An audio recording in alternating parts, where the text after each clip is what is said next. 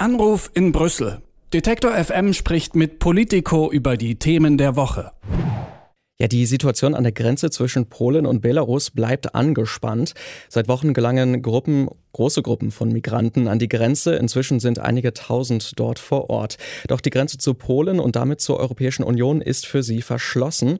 Viele Menschen sitzen nun bei Winterwetter im Freien, unter ihnen auch Familien und kleine Kinder. Die Behörden in Belarus halten sie bei ihrem Weg in Richtung EU nicht auf. Im Gegenteil, es besteht die gut begründbare Vermutung, dass das Regime ihre Durchreise aktiv unterstützt. Nicht nur das Regime, sondern auch einige Fluggesellschaften sollen an dem ganzen Transport auch beteiligt sein. Es wird als eine Art Rache an der EU für die im letzten Jahr eingeführten Sanktionen wahrgenommen, das Verhalten von Belarus. Doch wie reagieren Brüssel und die EU-Mitgliedstaaten auf die eskalierende Situation und wie kann man auch gegen die Fluggesellschaften vorgehen, die jetzt an der ganzen Sache beteiligt sein sollen? Darüber spreche ich jetzt mit Hans von der Burchardt von Politico Europe. Guten Morgen, Hans. Guten Morgen. Ja, die EU-Außenminister treffen sich ja heute und werden wahrscheinlich einstimmig diese Sanktionen, die neuen, beschließen. Warum herrscht denn da so große Einigkeit auf der Seite der EU?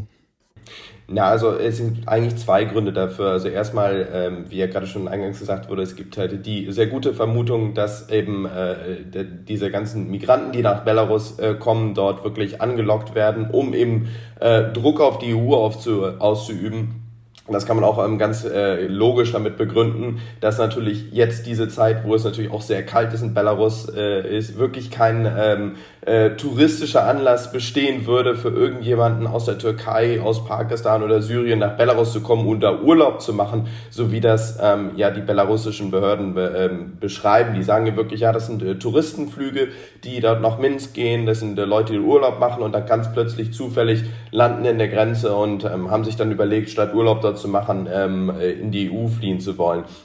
Das ist natürlich ähm, haarsträubend und äh, da gibt es überhaupt keine logische Begründung für. Also das ist sehr, äh, sehr äh, eindeutig, dass dort wirklich Migranten als ähm, ja, hybride Waffe, eigentlich eine sehr, sehr perfide Taktik, das muss man so sagen, äh, genutzt werden. Einstimmigkeit herrscht aber auch dadurch, weil ähm, natürlich ähm, äh, bei EU-Außenpolitikentscheidungen immer Einstimmigkeit gebraucht wird, um überhaupt irgendwelche Sanktionen ähm, zu ähm, äh, verabschieden. Das ist auch nicht das erste Mal, dass Sanktionen kommen. Das äh, gab jetzt schon verschiedene Sanktionspakete in den letzten Monaten, wo immer Einstimmigkeit ähm, herrschte. Aber Einstimmigkeit heißt natürlich auch der kleinste gemeinsame Nenner. Und das heißt, ähm, bei so einem Sanktionspaket muss man mal gucken, dass alle an Bord sind und das jetzt auch wie heute wahrscheinlich der Fall ist, die, ähm, ähm, die Airlines, die diese Migranten dort nach Belarus bringen, äh, sanktioniert werden. Äh, das war vorher eben noch nicht möglich, weil es da gewisse Widerstände in der EU gab. Und das heißt also, jetzt hat man sich da noch ein bisschen weiter geeinigt. Nun hast du gerade schon gesagt, dass es der kleinste gemeinsame Nenner ist, dieses neue Sanktionspaket, das nun kommen könnte. Ähm, welche Staaten sind denn dabei, die noch mehr gefordert hätten?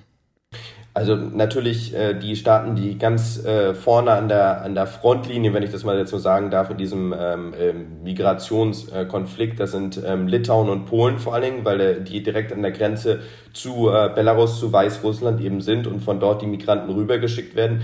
Die fordern natürlich noch stärkere ähm, Handlungen. Allerdings muss man dazu auch sagen, dass diese beiden Länder sich bei vorherigen Migrationskrisen der EU eben äh, nicht sehr solidarisch verhandelt, äh, verhalten haben. Man hat, wir kennen das schon seit äh, vielen, vielen Jahren, äh, dass es ja leider Migrationsprobleme gibt im Mittelmeer zum Beispiel mit Griechenland, mit Italien und ähm, es gibt ja in der EU eigentlich diese, Linie, äh, diese Richtlinie, dass ähm, Migranten oder Asylsuchende, die in die EU kommen, dort in, in dem Land aufgenommen und dann sage ich erstmal ähm, registriert und ähm, dann erstmal weiter ähm, behandelt werden müssen, wo sie ähm, ankommen. Also das Land muss sich darum kümmern. Und da sagen natürlich Länder wie Italien und Griechenland seit vielen, vielen Jahren, das ist ja unfair, weil die kommen alle zu uns und andere Länder müssen sich da solidarischer verhandeln. Und äh, gerade Länder wie äh, Polen zum Beispiel haben sie da in den letzten Jahren immer sehr wenig Solidarität gezeigt. Und jetzt fordern sie sehr viel Solidarität und fordern, dass da eben mehr gemacht werden muss. Jetzt auf das konkret auf das Beispiel, was jetzt heute eben ähm, behandelt wird bei den Sanktionen, nämlich die ähm, Luftfahrtlinien. Äh, da gibt es gewisse ähm, Zurückhaltung, zum Beispiel bei Irland, weil Irland eben sehr viele von diesen Maschinen, die dann auch ähm, belarussische ähm, äh, Luftfahrtunternehmen nutzen, die werden tatsächlich verliehen von Irland an ähm, äh, Belarus. Und da gab es bislang zumindest immer sehr viel Zurückhaltung von Irland, dort eben solche, äh, solche Sanktionen äh, durchzusetzen. Und da hat sich jetzt ein bisschen mehr bewegt. Aber letztendlich sagen die Polen noch, es muss noch mehr passieren. Es muss ganz klar eben ähm, äh, noch stärker Druck auf Belarus ausgeübt werden. Dann lass uns doch nochmal auf diese Airlines schauen, die am Transport der Geflüchteten oder auch der Migranten und Asylsuchenden beteiligt sein sollen. Da wird äh, dann oft Turkish Airlines genannt. Auch die russische Aeroflot ist mit dabei und einige andere Fluggesellschaften aus Zentralasien und dem Nahen Osten. Ähm, wie schmerzhaft wäre es denn für diese Fluggesellschaften, wenn sie mit EU-Sanktionen belegt werden? Das wäre schon sehr schmerzhaft, weil ähm, wir jetzt tatsächlich darüber sprechen, dass dann ähm, die äh, Vorstände zum Beispiel, äh, das führende ähm, ja, Mitarbeiter dieser Unternehmen dann nicht mehr in die EU reisen dürften. Ähm, man könnte natürlich noch viel weitergehen. Also im Fall der belarussischen Airline ist das ja sogar schon so, dass die selber nicht mehr in die EU fliegen darf. Man könnte jetzt natürlich noch sehr viel weitergehen und überhaupt äh, alle Airlines, die überhaupt mit Belarus äh, irgendwelche äh, Beziehungen pflegen, äh, sag ich mal, komplett auch vom EU-Markt verbannen. Also da ist die Eskalationsspanne sozusagen noch viel höher.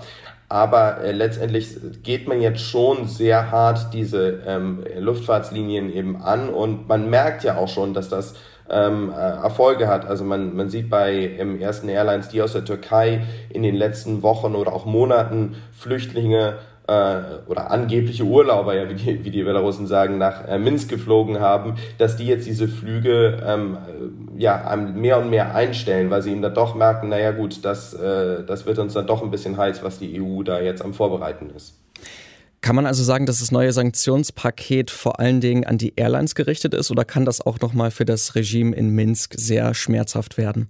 Also man geht natürlich auch weiter äh, die, ähm, die belarussischen Autoritäten an und ähm, alles, was dort äh, ja letztendlich mit dem Lukaschenko, dem Alexander Lukaschenko, dem äh, Präsident von Belarus verbunden ist. Ähm, es gibt da ja verschiedene Entitäten, sagt man so, also wie Staatsunternehmen, Banken, die ja auch schon vor durch Sanktionen ähm, teilweise belegt worden sind, die jetzt auch noch weiter ins äh, Visier geraten. Aber wie ich das ja schon eingangs sagte, auch dort ist die Eskalationsspirale noch höher. Also es könnte immer noch äh, mehr gemacht werden. Man baut aber doch schon ziemlich viel Druck auf. Also der ähm, deutsche Außenminister Heiko Maas hat mal gesagt vor, vor gut zwei Monaten, man würde das belarussische äh, Regime wirklich auf die Knie zwingen mit den Sanktionen.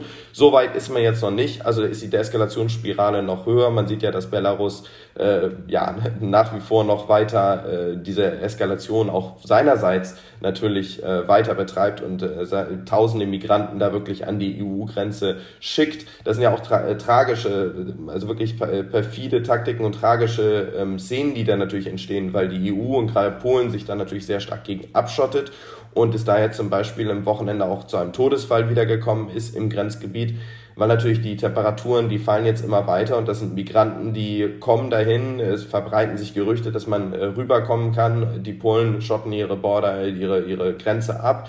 Die belarussischen äh, Behörden äh, lassen die Migranten aber dann auch nicht wieder zurück. Also sie sind wirklich in diesem Niemandsland zwischen zwei Grenzen gefangen. Also in, in, insofern, es, ist, es bleibt eine sehr dramatische Situation. Ja, also jetzt hast du ja schon die ähm, Eskalationsspirale sozusagen angesprochen. Wäre es denn auch möglich, diese Situation irgendwie zu lösen? Also man müsste ja sowohl mit den Menschen an der Grenze irgendwie umgehen können und vielleicht auch die Beziehungen zu Minsk langfristig entspannen. Ist das irgendwie möglich in nächster Zeit?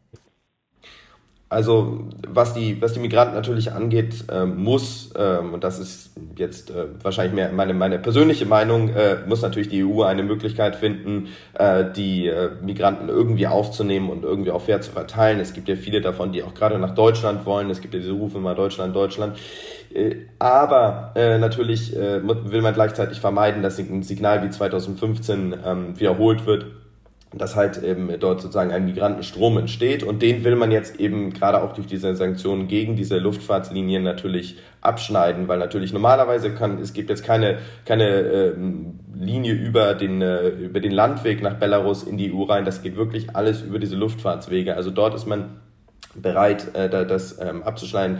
Was äh, die Beziehung mit Belarus angeht, ist es sehr viel schwieriger. Also es liegt ja ein ähm, EU-Nachbarschaftspaket äh, mit den östlichen Nachbarschaftsstaaten schon seit äh, 2009 vor. Da hat man auch versucht, sehr viel mit Belarus eben ähm, sich zu engagieren, die Beziehungen zu verbessern, wie man das ja auch zum Beispiel mit anderen Ländern wie der Ukraine auch geschafft hat. Da hat sich ja sehr, sehr viel ähm, äh, verbessert und da ist ja die EU auch sehr viel äh, bemüht, da ähm, enge Beziehungen zu suchen. Mit Belarus hat man das halt eben äh, versucht, aber nachdem es jetzt ja im letzten Jahr diese ähm, Wahlen gab, die ja wirklich keine fairen Wahlen waren und wo sich äh, Alexander Lukaschenko als Präsident ja bestätigt hat, wo er dann ja sehr, sehr brutal auch gegen die Opposition vorgegangen ist. Ähm, da haben wir noch vielleicht diese Bilder im Hintergrund, wo er über Wochen dort demonstriert wurde in Belarus und brutal dann auf die Demonstranten eingeknüppelt wurde. Insofern ähm, ist das sehr, sehr schwierig natürlich, dort die Beziehungen jetzt zu verbessern, solange dort jemand äh, ja, wie Lukaschenko, ein, ein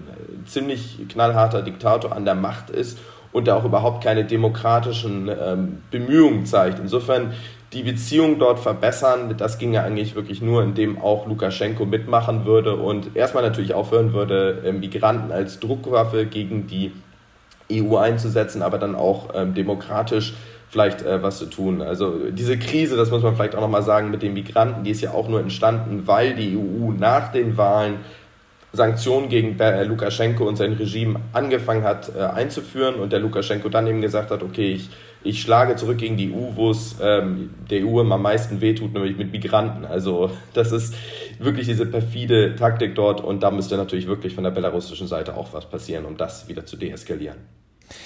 Ja, die Situation an der Grenze zwischen Polen und Belarus bleibt angespannt. Viele Migranten sind dort. Sie wollen in die EU und werden auch als Waffe des Regimes in Minsk eingesetzt. Wie jetzt die EU vorgehen möchte, um das Ganze zu verhindern oder beziehungsweise die Situation auch zu verbessern, darüber habe ich mit Hans von der Burchardt von Politico Europe gesprochen. Vielen Dank für das Gespräch. Schöne Woche noch. Anruf in Brüssel. Detektor FM spricht mit Politico über die Themen der Woche.